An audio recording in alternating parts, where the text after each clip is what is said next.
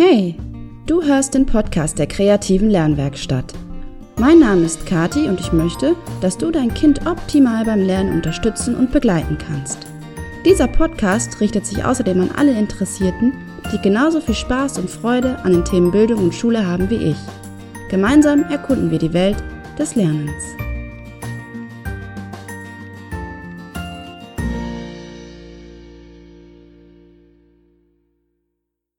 Du hörst den Podcast der kreativen Lernwerkstatt und dies ist Folge 22. Hi Witzka, Folge 22 schon. Schön, dass du wieder mit dabei bist und mir einige Minuten deiner kostbaren Aufmerksamkeit schenkst. Diese Folge ist übrigens eine kleine Premiere. Ich habe mir nämlich eine Teleprompter-App zugelegt, sodass ich mein Skript ganz entspannt vom Bildschirm gerade ablesen kann. Das nervige Geraschel mit den Zetteln gehört nun hoffentlich nicht mehr zum Podcast der kreativen Lernwerkstatt. Ich bin gespannt, wie es klappt und wie es dir gefällt. Nun, los geht's. Heute, also dem Tag, an dem der Podcast live geht, ist Freitag, der 30. Oktober, also genau ein Tag vor Halloween. Gruselshow und Geisterspaß. Juhu. Ja, uncool aber, wenn es zum Beispiel die Hausaufgaben sind, die tagtäglich ebenfalls zur Horrorshow werden und wir oder die Kids zu regelrechten Zombies. Die Hausaufgaben-Zombies. Horror und Grusel im Familienland. Das ist sehr, sehr unschön, unbefriedigend und belastet den Familienfrieden enorm. Und daher möchte ich dir heute einige Tipps mit auf den Weg geben und dir zeigen, dass Hausaufgabensituationen nicht zum Horror werden müssen. Mir ist immer sehr wichtig zu betonen, dass insbesondere Struktur und Routinen zu den Hausaufgaben gehören sollten wie ein Bleistift und ein Blatt Papier. Routinen erleichtern es Kindern ungemein, den Anfang zu kriegen und sie können sich schon innerlich darauf einstellen, was sie erwartet. Jetzt sind Hausaufgaben dran. Genau, immer nach dem Essen zum Beispiel. Strukturen sind sowieso für Kinder sehr wichtig, denn sie geben ihnen Sicherheit. Und wenn man sich als Eltern dazu entscheidet, eine Struktur zu verändern, manchmal muss das eben sein, das kennen wir alle, dann sollte man das aber trotzdem sehr, sehr behutsam und langsam machen. Wenn ihr bisher zum Beispiel die Hausaufgaben am Nachmittag erledigt habt, zum Beispiel gemeinsam am Küchentisch bei einer Tasse Tee, dann kannst du dir vielleicht vorstellen, wie es bei deinem Sprössling ankäme, wenn du nun Folgendes einfach so bestimmst. So, ab sofort werden die Hausaufgaben direkt nach dem Mittagessen erledigt und du gehst dafür bitte in dein Zimmer und setzt dich alleine eine halbe Stunde an den Schreibtisch und arbeitest konzentriert. Ich komme dann später und kontrolliere deine Aufgaben. Äh, ja, das könnte schwierig werden. Insbesondere dann, wenn dein Kind eigentlich nie, also wirklich nie, alleine, so richtig gerne alleine, in seinem Zimmer am Schreibtisch sitzt. Ist bei manchen einfach so. Wenn du Strukturen verändern möchtest, dann bitte peu à peu, ganz langsam, kleinschrittig und eines nach dem anderen. Genau, und was ich beim Thema Routine auch sehr, sehr wichtig finde, ist zu beachten, sie muss zu dir, zu deinem Kind und zu eurem Familienleben passen. Es nützt ja nun gar nichts, die Hausaufgaben nach dem Abendessen einzuplanen, wenn das im Allgemeinen überhaupt nicht eure Zeit ist und ihr einfach nur müde seid und nach Entspannung lechzt da musst du als Elternteil dann wirklich gut gucken, ob du abends noch die Energie aufbringen kannst, dein Kind beim Lernen zu begleiten. Und schau bitte auch, ob dein Kind nicht bereits zu dieser Tageszeit schon viel zu müde ist. Und ganz ehrlich, da darf sich jeder vom allgemeinen Hype gerne mal irgendwie frei machen und sich lösen. Wenn jemand keinen Bock hat, morgens um fünf im Nebeltau Yoga zu machen, um erfolgreich in den Tag zu starten, dann bitte, ja okay, ist doch fein. Meins ist das auch nicht, passt einfach gar nicht zu mir. Und genau so würde ich dich bitten zu überlegen, welche Hausaufgabenroutine denn zu dir und deinem Kind passen könnte. Lieber direkt nach der Schule und nach dem Mittagessen. Ihr setzt euch zum Beispiel mit einer Tasse Kaffee irgendwo hin. Also du trinkst eine Tasse Kaffee, dein Kind natürlich nicht. Und du kannst nebenbei deine Mails checken. So bist du dann für dein Kind da und es fühlt sich nicht alleine. Oder ihr geht von mir aus auch gemeinsam ins Kinderzimmer. Dein Kind sitzt, setzt sich an den eigenen Schreibtisch und du vielleicht ähm, aufs Bett. Oder ihr verlegt die Arbeitszeit tatsächlich in den frühen Abend, vielleicht in die Zeit vor dem Abendessen. Dann kann dein Kind sich vorher noch auspowern. Manche brauchen ja wirklich auch Bewegung vorher. Es gibt hier kein Muss. Und es gibt keine vorgeschriebene Weise oder Regel mit einer absoluten Allgemeingültigkeit. Ja, mit Ausnahme einer Sache. Medienkonsum. Ja, Fernseher, Spielekonsole, Handy, Tablet, das sollte einfach ruhen. Die Nutzung dieser Geräte hilft deinem Kind weder dabei richtig zu entspannen, noch tut es etwas für den Lernprozess. Die schnelle Bildabfolge, die wir da einfach haben und die absolute Reizüberflutung und das blaue Bildschirmlicht, all das sind Dinge, die eine optimale Verarbeitung der Lerninhalte verhindern. Grundsätzlich finde find ich es ja echt absolut in Ordnung, wenn die Kinder diese Geräte nutzen. Ja, also es ist ja auch so ein bisschen, dass man den Anschluss nicht verpasst in der Klasse. Und ich meine ganz ehrlich, ich mache das ja auch. Vor allem mein Handy und mein Laptop, ja, gehören irgendwie zu mir, weil es meine Arbeitsgeräte sind und sie sind aus meinem Arbeitsleben einfach nicht wegzudenken. Aber es muss auch klar sein, Fernsehen, Handy oder Playstation sind eben keine Grundrechte, auf die Kinder pochen können, wann immer es ihnen passt und die unbedingt erfüllt werden müssen. Vielleicht könnt ihr euch zu Hause daher auf folgende Regelung einigen. Medienkonsum gibt es erst, nachdem alle Hausaufgaben erledigt sind und auch nur mit einer guten Stunde Abstand, also von den Hausaufgaben. Und noch ein Tipp. Im Vorfeld zeitlich klar begrenzen, wann und wie lange Fernseh geguckt werden darf. Zum Beispiel so. Du darfst jetzt eine halbe Stunde Fernsehen. Ich stelle einen Wecker auf 30 Minuten, dann wissen wir beide sofort Bescheid, wenn die Zeit vorbei ist. Oder falls ihr so wie ihr, ach, wie wir zu Hause eher die ähm, Streaming-Dienste nutzt, kannst du auch sagen, du darfst die Folge der Serie von Mein schöner Ponyhof schauen. Wenn sie vorbei ist, dann schalten wir das Gerät ab. Und das ist dann im Prinzip ja auch nichts anderes als eine Struktur, eine klare Verabredung, an die sich gehalten wird und die irgendwann eben zu einer Routine in eurem Familienablauf wird. Aber hm, es muss eben zu euch passen.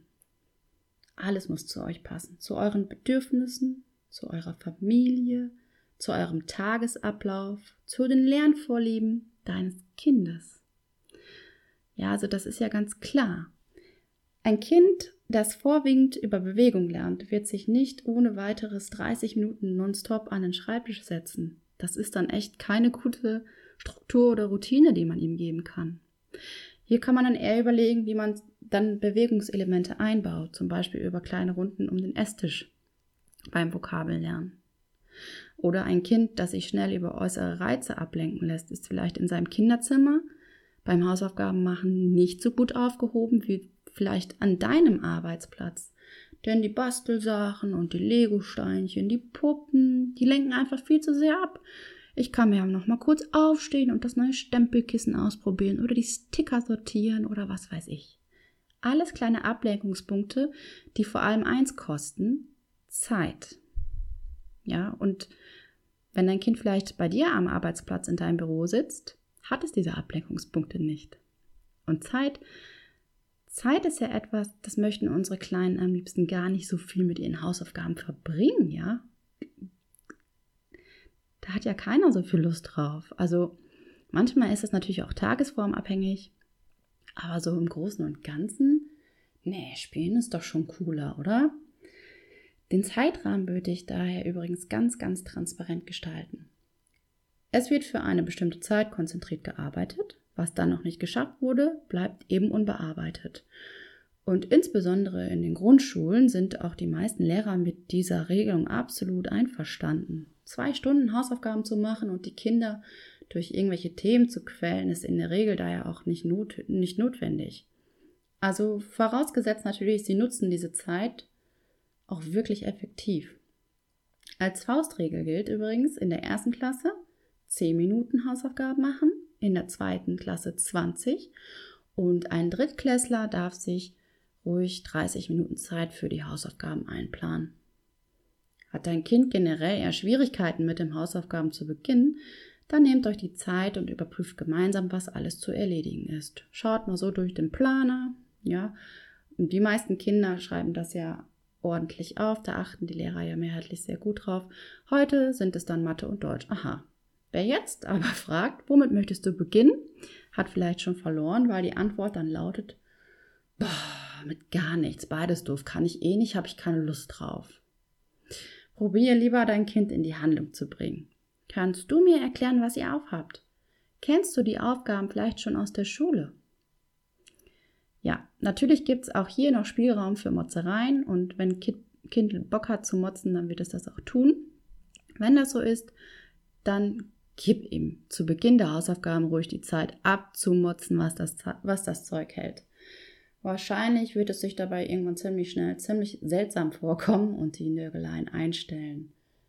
Denn wer mal probiert hat, so ins Nichts hinein zu meckern, der wird irgendwann merken, wie komisch sich das anhört. Und häufig muss man dann sogar lachen. Durch die Frage jedenfalls, ob dein Kind solche Aufgaben schon kennt, ermutigst du es dazu, schon einmal über den Sachverhalt nachzudenken und meistens ist der Einstieg in die Hausaufgaben damit schon erledigt. Nun ein letzter Tipp von mir. Du bist nicht für alles verantwortlich. Wenn du merkst, es klappt überhaupt nicht und dein Kind sperrt sich einfach nur noch, dann bricht die Hausaufgabensituation ab. Deine Bedürfnisse und Grenzen sind auch wichtig. Ja, das möchte ich wirklich ganz klar sagen. Natürlich möchtest du deinem Kind helfen, aber nicht um jeden Preis. Es nützt ja nun nichts, wenn du am Ende völlig erschöpft und frustriert auf der Strecke bleibst. In solch einem Fall ist es dann vielleicht sinnvoller, sich externe Hilfe zu holen, also eine Person, die dein Kind beim Hausaufgaben machen oder auch beim Lernen unterstützt. Das hat aus meiner Sicht zwei Vorteile. Eure Familienbeziehung wird nicht mehr so für dieses Jahr doch recht banale Thema wie die Hausaufgaben aufs Spiel gesetzt. Und in der Regel kann sich eine externe Unterstützung, also eine externe Person, ja ganz anders auf dein Kind einlassen und andersherum natürlich auch. Und zwar deshalb, weil es keine Eltern-Kind-Beziehung ist. Das Rollenverhalten und das Rollenverständnis ist ein vollkommen anderes. So, und nun zum Schluss habe ich noch zwei weitere kleine Anmerkungen für dich, die jetzt so erstmal nichts mit dem Thema Hausaufgaben zu tun haben, aber trotzdem im Kontext Lernen auch für dich relevant sein könnten. Nummer eins: Mitte November startet wieder mein Online-Kurs Mache dein Kind zum Mathestar und ich werde dich und dein Kind, also wenn du Interesse hast, dieses Mal ein halbes Jahr lang intensiv begleiten und euch richtig fit in Sachen Mathe machen. Der Kurs richtet sich an die Eltern von Grundschülern, die das Gefühl haben, dass ihr Kind wesentliche Basiselemente noch nicht verstanden hat und oder es einfach ähm, optimal unterstützen wollen. Falls du Interesse hast, können wir uns gerne unverbindlich mal austauschen.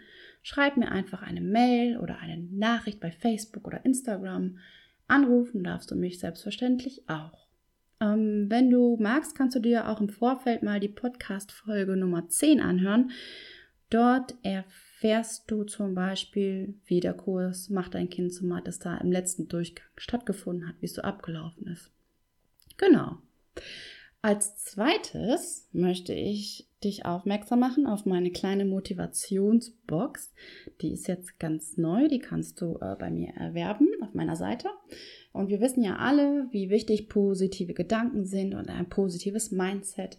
Manchmal aber fällt uns ja insbesondere der Start in die Woche echt schwer. Deswegen habe ich eine kleine Motivationsbox entworfen, die du auch prima mit deinem Kind zusammenbasteln kannst. Wir haben ja jetzt ähm, Herbst und Corona und Lockdown, ich weiß nicht, was noch kommt. Auf jeden Fall kann es sein, dass uns noch einige ähm, triste Nachmittage vielleicht ins Haus stehen und dann ist so eine Motivationsbox zu basteln doch eine willkommene Abwechslung. Und sie enthält 52 positive Sprüche und der Wochenstart ist gerettet. Genau, du kannst die Bastelvorlage der Box ganz günstig bei mir erwerben.